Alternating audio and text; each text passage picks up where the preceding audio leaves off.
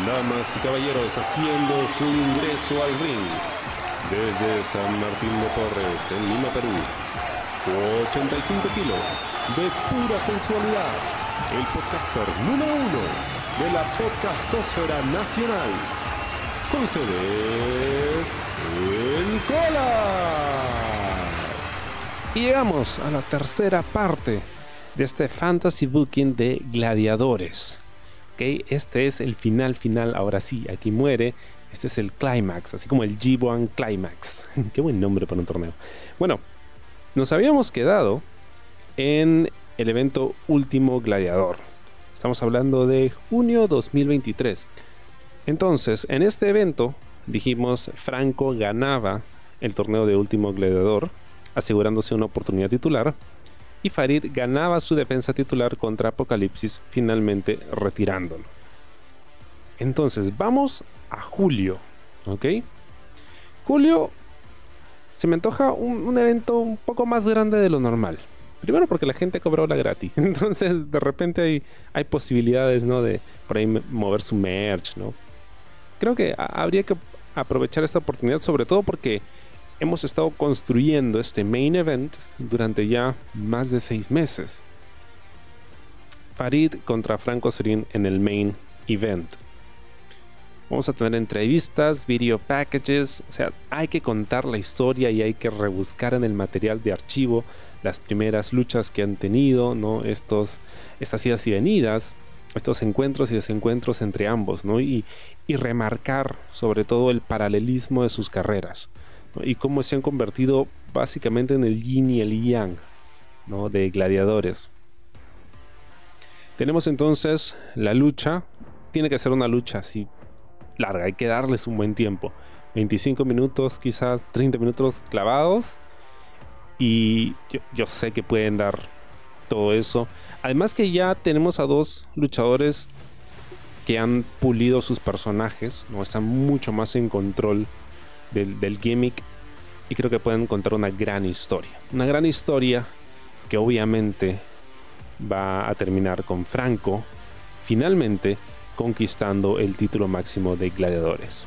No sin trampas, ¿eh? porque no olvidemos que ahora tenemos a TVK y a Seven, ¿no? Y pues no van a faltar los shenanigans en este combate hasta que finalmente Franco se queda con el título. Pero no contento con esto, sobre el final de la lucha Franco va a tratar de lesionar a Farid. Lo va a atacar, va a utilizar una silla, objetos contundentes, va a golpearlo repetidas veces en la cabeza para sacarlo del mapa, así como hizo con Gamboa el año anterior, y finalmente quedarse en control de la empresa. Obviamente esto no va a sentar muy bien con Axel, así que terminado el evento de julio, el de Fiestas Patrias, nos vamos al siguiente evento en agosto.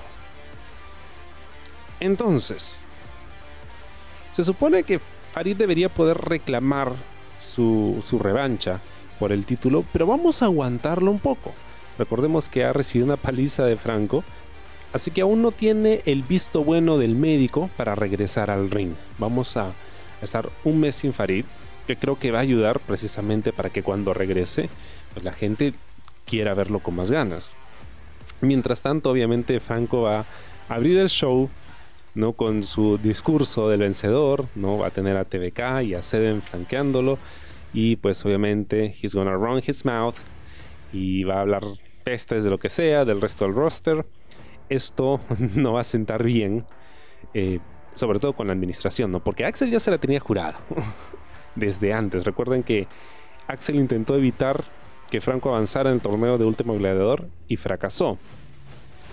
Y e intentó por todos los medios evitar que tuviese una oportunidad titular porque creía que no se la merecía. Entonces Axel sale a confrontarlo y le dice, ok, has ganado, está bien, vacante, felicito. Pero ahora vas a ser como Farid y vas a tener que defender ese título en cada evento. Y Franco dice, yo no tengo por qué defenderlo, además se supone que debería darle un rematch a Farid que creo que se lo merece, pero no se lo voy a dar ahora porque lamentablemente pues no tiene el, visto bueno del médico para regresar. Qué pena. Así que en este evento no voy a competir. Y obviamente TVK mete su cuchara y todo lo demás. Y Axel dice, bueno, no te preocupes, yo te he encontrado un oponente. ¿Quién es el oponente de Franco en su primera defensa titular? Nada más y nada menos y nada más que Mansilla. Mansilla, obviamente enfurecido por lo que le hicieron a su, a su pupilo, pues quiere venganza. Pero Mansilla no está pensando en el título. Mansilla está pensando en acabar, acabar con Franco.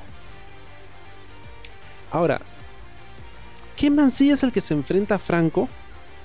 Me gustaría decir que es un Mansilla que está listo para volver a ser el de antes. Bueno, no necesariamente el de antes, ¿ah? porque ya el Tanzak luchador creo que no funciona necesariamente, creo que es un personaje que ya se votó. tampoco necesariamente el Mansilla que veíamos en LWA.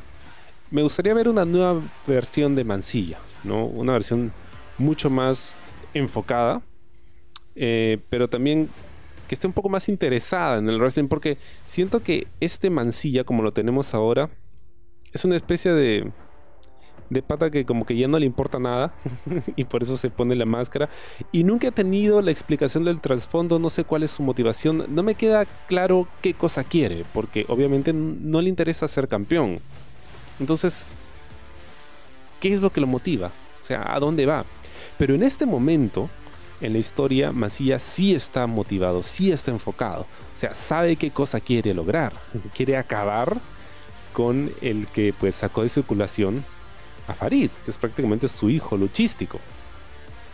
Así que este Mansilla, ¿no? que sale a confrontar, lo que hace es se quita la máscara ¿no? y revela un rostro enfurecido, enfocado. No dice nada, simplemente señala al ring. Se da media vuelta y regresa. Tenemos entonces la lucha. Esa va a ser una lucha probablemente no dure demasiado porque va a ser hard hitting, muy intensa. Vamos a ver, o sea, Almancilla en full force. ¿Ok? Eh, no vamos a entrar a Franco porque no va a ser un squash para nada. Pero sí es importante que Mancilla domine la mayor parte de la lucha. ¿no? no olvidemos que el personaje de Franco es un heel, ¿no? Y con todo lo bueno que es, los heels de todas maneras tienen que hacer trampa, ¿no? Y tienen que recurrir a estas mañas para poder eh, retener su posición. Además, tampoco olvidemos que Franco no estaba preparado para enfrentarse a un mancilla, ¿no? Y, no, y menos aún a un mancilla así descarriado, ¿no? Es más, en algunos momentos puede que amenacen con descalificar a Mancilla si no se controla. Y esto obviamente va a ser aprovechado por Franco, y además va a contar con la intervención oportuna de Seven. Lo que ayuda a que Franco termine por retener su título. Nuevamente con shenanigans. Entonces, Franco sigue como campeón y vamos al evento de septiembre. En este evento de septiembre vamos a ver a Mansilla enfrentándose a Seven. Porque esta es una rivalidad que se quedó en el aire. nadie me ha dicho qué pasó con esto. Habían tenido unos encuentros y desencuentros y nunca se resolvió. Nunca supe por qué se odiaban. Nunca supe eh, en qué terminó o por qué dejaron de odiarse. Todo eso quedó en el aire. Entonces vamos a tratar de retomarlo y resolverlo aquí. Ahora, es un Mancilla distinto y es un Seven también distinto, ¿no? es un Seven reconstruido, ¿no? Y además con la influencia de, de TVK. Creo que esa lucha va a ser muy buena, se van a hacer concha los dos. Creo que va a estar muy piola. Y en el main event vamos a tener a Franco Surin contra Farid, ¿ok? Es aquí cuando Farid regresa para canjear su oportunidad titular, su revancha y tratar de recuperar su título. Colas, pero es muy pronto para que se enfrenten otra vez. Puede que sea muy pronto, pero han pasado dos meses, número uno. Y número dos, esta no va a ser la última vez que se encuentren. Pero sí tienen que luchar un tipo distinto de lucha. En la lucha original fue una lucha bastante larga y fue una lucha bastante intensa. ¿no? Y teníamos a otro tipo de Farid, porque ese Farid ya sabe con quién se está metiendo, sabe que tiene que cuidarse de los otros dos. Y también sabe, sabe que, bueno, si pierde el control, como le pasó a Mancilla en el evento anterior, va a perder esa oportunidad de recuperar su título y probablemente no le va a tocar sino hasta mucho después, va a tener que empezar de cero para llegar nuevamente a ser eh, primer retador. Entonces lo vemos mucho más calculado. Esta lucha sí siento debería ser, si bien intensa, un poco más corta. Y probablemente sería bueno que Franco tuviese aquí su, su victoria de una forma un poco más decisiva. Porque claro, en esta lucha va a estar prácticamente solo, ¿no? Axel va a banear a TBK del ring. Pero no olvidemos que de todas maneras Franco es uno de los mejores talentos que hay en la empresa en ese momento. Entonces, pues creo que bien puede darle una buena lucha a Farid. Obviamente, haciendo su trampita, va a ganar, pero se van a ir de tú a tú. Pero cola, ¿cómo vas a hacer que Farid pierda otra vez? Si la gente quiere verlo campeón. Bueno, yo siempre he creído, siempre he creído que es más interesante ver al héroe tratando de llegar que verlo cuando ya llegó. Me explico. Yo empecé a ver lucha libre cuando La Roca estaba en su punto más alto de fama y Triple H era el top heel de WWE. Y La Roca pues durante todo el año 2000 estuvo detrás, detrás del título, Y siempre le hacían trampas, siempre lo cagaban, siempre lo jodían, hasta que finalmente gana el título en Backlash 2000, me acuerdo. Nunca me voy a olvidar. Y fue realmente catárquico. Y al mes siguiente lo perdió.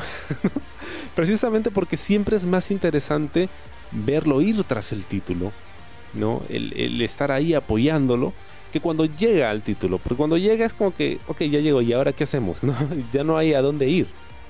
Entonces, vamos a hacer ese mismo viaje del héroe con Farid. Además que ha perdido ya dos veces contra Franco. No olvidemos que Farid le gana la primera lucha a Franco, entonces eso hace que él empiece a cuestionarse también, ¿no? Y tenga que reevaluar todo. O sea, ¿qué cosa hice? He derrotado a todos, pero no le puedo ganar a este huevón.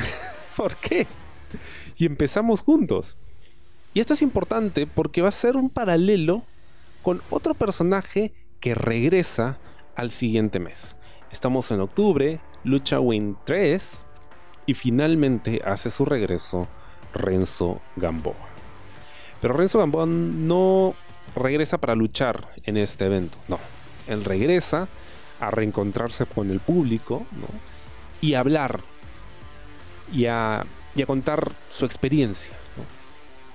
Creo que aquí es donde tenemos que, ajustar al personaje, ¿no? Porque no puede ser el mismo Renzo de antes, ha regresado después de una lesión bastante grave.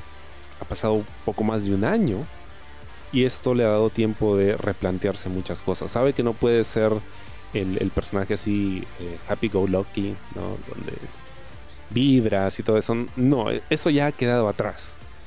Y él se abre con el público y les cuenta todo lo que ha pasado y pues todas esas noches donde no sabía si iba a volver a pisar un ring, ¿no? O siquiera si iba a poder caminar de nuevo, si iba a poder entrenar.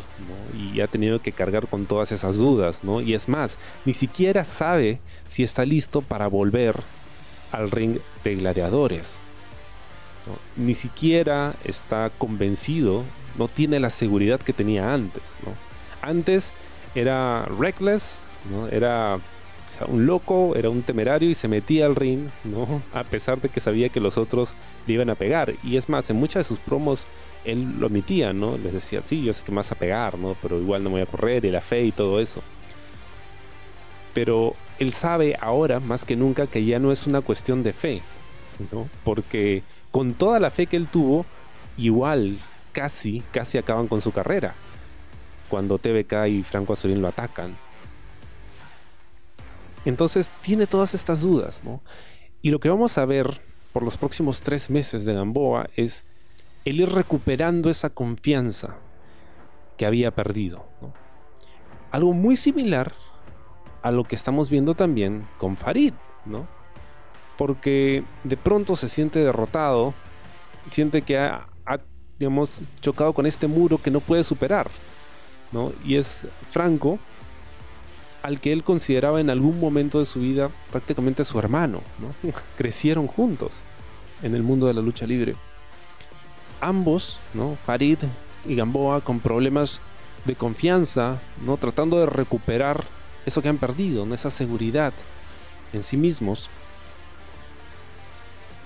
Y bueno, en este evento de Lucha Win, Gamboa pues em, regresa, habla con el público y él dice que tiene muchos asuntos pendientes que atender.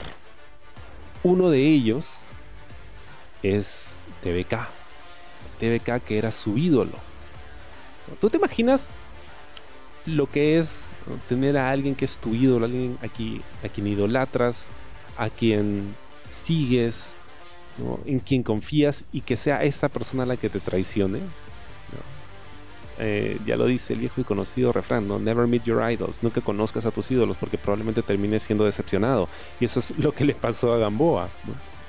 Entonces siente que, que TVK es esta especie de, de obstáculo ¿no? mental que tiene que superar.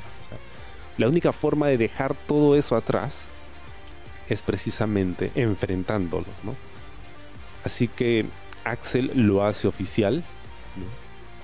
Le da la bienvenida a Gamboa y le dice, está bien, si esto es lo que quieres, eso es lo que vas a tener. TBK vas a tener que enfrentarte a Renzo Gamboa, no en este evento, sino en el próximo, en noviembre. Mientras tanto, Franco pues se encarga de enterrar a Farid y decir que no eres lo que todo el mundo creía. Tú creías ser el talento top, tú creías ser el futuro de la lucha libre peruana, el futuro soy yo. y no solo soy el futuro, soy el campeón. Yo voy a llevar este título donde tú nunca pudiste. Así que no importa cuánto te aplaude la gente, no importa cuántos espaldarazos te dé el resto del roster, muy dentro de ti sabes que no tienes lo que se requiere. No tienes la ambición, no tienes la seguridad, no tienes la disciplina que yo sí tengo para poder llegar más lejos de lo que tú jamás habrías podido. Esa es la onda. Entonces vamos a tener a nuestros dos baby faces, nuestro héroe y nuestro antihéroe, tratando de reconstruir esa confianza. Y en ese intento, pues sus caminos eventualmente se van a cruzar. Oh, y antes de olvidarme, en Lucha Win, Franco defiende el título contra Bad Boy Jr. ¿Por qué? No olvidemos que la primera lucha de gladiadores fue Franco Azurín contra Bad Boy Jr., una lucha que Bad Boy ganó. Y desde entonces nunca hubo un rematch. Nunca los hemos visto competir nuevamente. Y luego de haber acabado con Farid y luego de haberle ganado a Mancilla, aunque con ayuda, pero le ganó, pues Franco se siente un poco más envalentonado, ¿no? Y aquí es donde vamos a empezar a ver algunas diferencias en el stable de TVK. Porque Franco dice, bueno, ya les gané a los dos, a Mancilla y a Farid. O sea, en realidad, échenme a quien sea. Nadie va a poder conmigo, ¿no? Y TVK le dice, no, tranquilo, caution, relax, brother. No, no, no, no te mandes todavía, no te mandes, tranquilo. Ahorita lo tenemos todo bajo control. Déjame que yo me encargo de Gamboa. Tú, tranquilo, no, no, no te vayas de boca. Pero no, Franco está como que con la confianza a mil, ¿no? Dice, los voy a hacer concha a todos mándeme quien sea. Y uno de esos pendientes era Bad Boy Jr.. Aquel que lo humilló por primera vez en el ring de gladiadores. Porque ahí es donde empieza esa racha de, pérdidas que tuvo Franco durante todo un año. Empezó con Bad Boy Jr. Y es ahora que es el campeón, pues que va a vengar esa, esa afrenta. Llegamos a noviembre. Vamos a tener primero la lucha entre Gamboa y TBK. Obviamente TVK está confiado, pero de todas maneras es un hombre muy calculador. O sea, sabe que tiene que hilar fino porque se le puede ir todo de las manos. Además, además, Seven empieza a mostrar interés en retar por el título. Porque no olvidemos que TVK le dijo en algún momento a Seven, tú perdiste esa lucha titular contra Farid porque no eres el monstruo que sé que puedes ser. Si te unes a mí, vas a poder descubrir tu verdadero potencial. Entonces se venció a TVK y ha estado ayudando a que Franco no solo se haga campeón, sino que se mantenga campeón. Entonces, ya pues ya cumplí, ¿no? Ahora toca que ustedes también ven la chance de ir por el título, ¿no? Y TVK, tranquilo, Bobby, tranquilo. No te preocupes, primero vamos a encargarnos ¿no? de la gente, vamos a encargarnos de Gamboa, vamos a encargarnos de Farid, vamos a encargarnos de Axel, nos encargamos de todos ellos y vas a tener tu oportunidad, no te preocupes, ¿ah? Tranquilo, vas a tener tu oportunidad. Pero de repente, ¿pero para qué quieres el título? O sea, si así estás bien. y obviamente no hay otro título que perseguir, así que Seven va a querer el, campeonato máximo de gladiadores, ¿no? Entonces, son estas cositas que vemos mmm, Franco se está yendo por su lado, Seven también, TVK empieza a perder el control. Y ahora encima va a tener que subir al ring y enfrentarse a Gamboa. Un Gamboa que si bien eh, todavía no está en su salsa, acaba de volver y aún tiene que convencerse de que, de que puede hacer esto. Tiene, tiene ganas de vengarse, tiene ganas de justicia, ¿no? Tiene ganas de ajusticiar a aquel que fue su ídolo enfrente de todo el público y demostrarse a sí mismo y al resto de que aún puede hacer esto. Para ello, John Stambok se acerca a Gamboa y le dice, yo sé que puedes hacerlo, yo sé que estás listo, pero no olvides que TVK no está solo. Están con él Seven y Franco. Así que si intentan hacer algo, yo me ofrezco a acompañarte y estar en tu esquina en esa lucha. Y Gamboa le dice, te lo agradezco, pero no. Te lo agradezco, mira niña, pero no. Porque él sabe que necesita hacer esto solo. También se le acerca Éxtasis y lo mismo, ¿no? Le dice, mira, yo estuve ahí cuando te traicionaron, yo sé de lo que son capaces. O sea, a mí también me lo han hecho. Déjame estar en tu esquina, déjame apoyarte. Le dice, brother, no te preocupes, déjame hacerlo a mí. Tenemos esta lucha, ¿no? Entre Gamboa y TVK. Axel dice, ah, no, ¿me van a hacer alguna pendejada? No, señor. Franco y Seven están baneados del ring, vas a hacer solo tú TVK. Así que ahora pues. Le dice, ya está bien, tranquilo, no hay problema. Se enfrenta a Gamboa y este logra derrotar a TVK, quitándose ese gran peso de encima, ¿no? sintiendo que ha podido exorcizar esos demonios.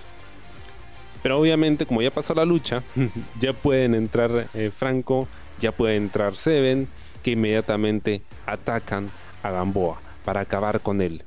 ¿Y quién viene al rescate? Farid. Farid regresa y ayuda a Gamboa a limpiar la casa. Entonces, para el final del evento, Axel anuncia que en el evento de diciembre vamos a tener como main event una lucha en parejas entre Renzo Gamboa y Farid contra Seven y Franco Azurín. Datos de vital importancia. En este evento de noviembre, eh, Franco defendió su título contra Reptil y lo gana. Farid gana una lucha, probablemente una triple amenaza, con los que estén disponibles para eh, ganar el number one contendership para el título máximo de gladiadores. Lo que quiere decir que tendríamos, en teoría, Farid Franco 3 en un evento próximo. Ahora, no podría ser el evento de diciembre porque vamos a tener a Farid y a Franco involucrados en una lucha en parejas. Entonces, se entiende que esta defensa titular va a tener que hacerse en el Gladiversario 2024. Bien, llegamos entonces al evento de diciembre.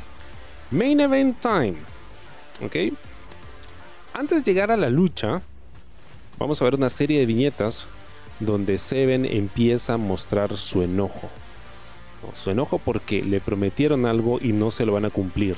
Y lo han usado como lo usó la plaga, como lo usó Armando Bates, como lo usó Zero, como lo usó todo el mundo. Durante toda su carrera en Gladiadores, Seven había sido utilizado.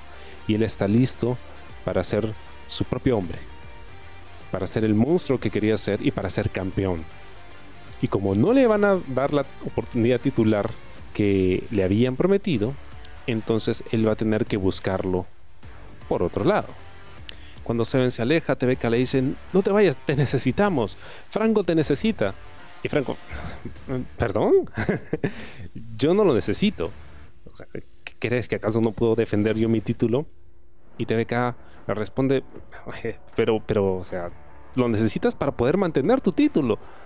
Obviamente Franco, no, no, bro, está huevón, o sea, estás diciendo que yo no puedo ganar una lucha sin Seven. Y ahí vemos entonces que el castillo de naipes que había armado TVK empieza a derrumbarse. Todo se está saliendo de control.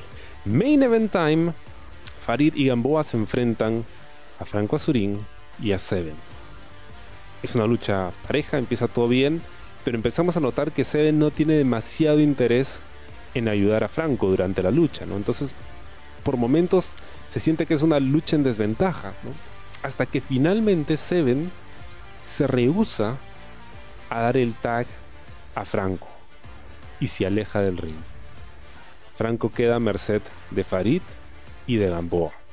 Y sobre el final de la lucha, luego de una serie de finishers, Franco queda noqueado, Farid cae fuera del ring, así que antes de que él pudiera llegar a cubrir a Franco, Renzo cubre al campeón 1, 2, 3. Renzo y Farid ganan la lucha, pero como Renzo Gamboa es el que ha cubierto al campeón, pues eso lo hace acreedor automáticamente a una oportunidad titular. Obviamente Farid se lo reconoce, pero ya no ve a Renzo Gamboa como un aliado, sino ahora sabe que en algún momento va a ser su oponente, porque ambos van por lo mismo, el título máximo de gladiadores. La imagen final que vamos a tener en el show es Franco fuera del ring, ¿no? agarrándose el cuello o lo que tenga dolorido, ¿no? abrazando su título, ¿no? mirando a los dos que tiene al frente, Farid y Gamboa, viéndose cara a cara sobre el ring, sabiendo que en algún momento van a tener que enfrentarse. Y justo antes de acabar, suena la música de Axel, hace su aparición y les dice, señores, ya tenemos el evento del gladiversario. Franco Azurín, vas a defender tu título en el main event del gladiversario frente a Farid y a Renzo Gamboa en una triple amenaza. Obviamente Franco se indigna, está como loco, abraza su título más fuerte que nunca, le reclama a Axel, le grita en la cara, sale TVK a tratar de controlarlo, TVK y Axel empiezan a intercambiar palabras. Y TVK, en medio de la frustración que ha estado acumulando porque todo se le está viniendo abajo, le mete una cachetada a Axel. Y Axel dice, ah, está huevón. Pimba se le va encima, sale la gente a separarlos. Hay bronca. Entonces tenemos ya nuestro main event y además vamos a tener esta otra lucha que creo que va a estar chévere, ¿no? Porque vamos a tener a estos dos veteranos que se conocen todas que han luchado infinidad de veces y tienen historia, Axel y TVK, y por supuesto nuestro main event, la triple amenaza. Ahora, puedes decir, ay, colas, qué obvio que eres. Ay, si se notaba leguas que eso era lo que ibas a hacer. Ay, qué, predecible que eres. Que algo sea predecible no lo hace malo, por si acaso. Al contrario, porque si la historia está bien contada, entonces eso que es tan predecible es precisamente lo que esperas y quieres que te den. Como por ejemplo esa triple amenaza entre los miembros de The Shield. Todo el mundo sabía que en algún momento iba a ocurrir, ¿no? Y es más, todo el mundo salivaba con esa oportunidad. Y cuando nos dieron esa triple amenaza estuvo muy chévere. Claro, no fue en WrestleMania, fue en un pay-per-view que nadie vio. Pero pero tú querías que eso pasara, sabías que iba a pasar en algún momento. ¿Y acaso alguien renegó cuando se lo dieron? No. La única queja era que no se hizo en un evento mucho más grande, ¿no? Pero qué chévere que se hizo. Y lo mismo vamos a tener aquí. Y sí, hay muchos paralelos entre, por ejemplo, lo que hemos visto en The Shield con lo que estamos viendo en, esta triple amenaza como lo estoy planteando. Porque así como en The Shield tienes tu técnico, tu powerhouse y tienes tu, tu wild card o tu loose cannon, aquí también, ¿no? Tenemos precisamente alguien que, que es, podría ser como que el powerhouse, ¿no? tenemos a alguien que es muy técnico y tenemos a alguien que es como que un wild card, que no se sabe lo que puede hacer, ¿no? Y, y eso es lo más chévere, porque tenemos a tres luchadores con estilos muy diferenciados, ¿no? Que están bastante over, cuyos personajes son los más trabajados y han tenido una historia de más de un año, ¿no? Para poder llegar hasta este main event. Además que vemos una evolución en todos, ¿no? Primero tenemos a, un Renzo Gamboa que regresa cambiado, mucho más maduro, mucho más enfocado. Tenemos a un Farid que llegó a ser el campeón, tuvo probablemente el mejor reinado que se ha tenido en la historia de ese título y está decidido a recuperar ese título que sabe que le pertenece, ¿no? Pero obviamente estuvo en lo más alto y tuvo que caerse otra vez y su vida ha sido eso, ¿no?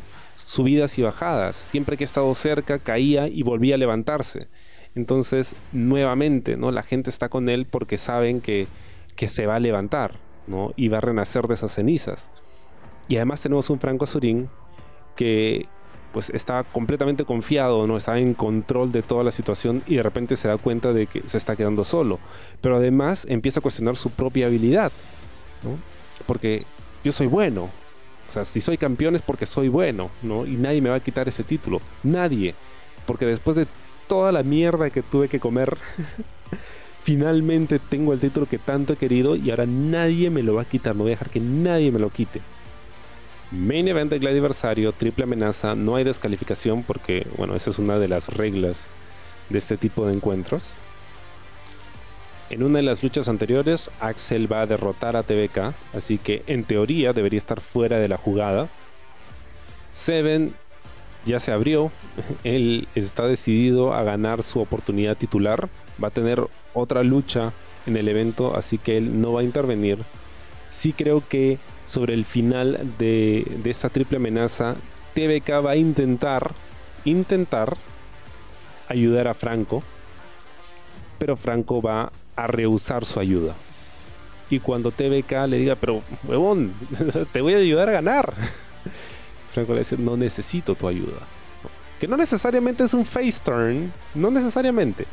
Pero estamos hablando de un, Gil muy orgulloso no necesita la ayuda de nadie. O sea, el, pata está, nuevamente, es alguien a quien han estado lavando el cerebro durante todo un año y de repente tiene este crack emocional y mental donde empieza a cuestionarse todo y ya ni siquiera confía en el que pues lo había estado manipulando y empieza a darse cuenta de que quizás sí me estabas usando.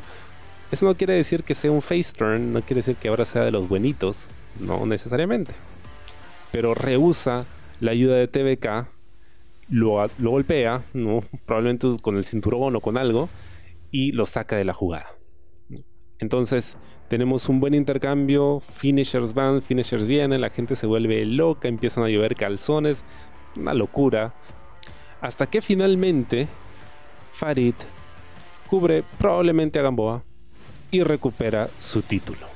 ¿no? Franco, desde fuera del ring, mira lo que acaba de ocurrir, lloroso, está frustrado, está desesperado, acaba de perder su título, lo que tanto quería, lo que le daba sentido a su vida.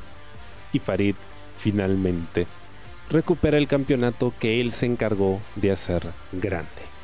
¿Podría retener Franco? Mm, podría ser, podría ser. Depende de si quieres mandar a la gente feliz a casa. Podría ser. Em, ¿Podría ganar Gamboa? Mm, todavía no, todavía no, porque acaba de volver. Y recordemos que el arco de Gamboa era recuperar su confianza, ¿no? O sea, saberse merecedor de una oportunidad titular, porque él regresó sin siquiera saber si podía em, competir nuevamente en gladiadores. Y de pronto se da cuenta que, wow, tengo una oportunidad titular. Entonces quizás sí, sí debería seguir haciendo eso. Y Farid pues ha superado las dudas, ¿no? ha superado los obstáculos nuevamente.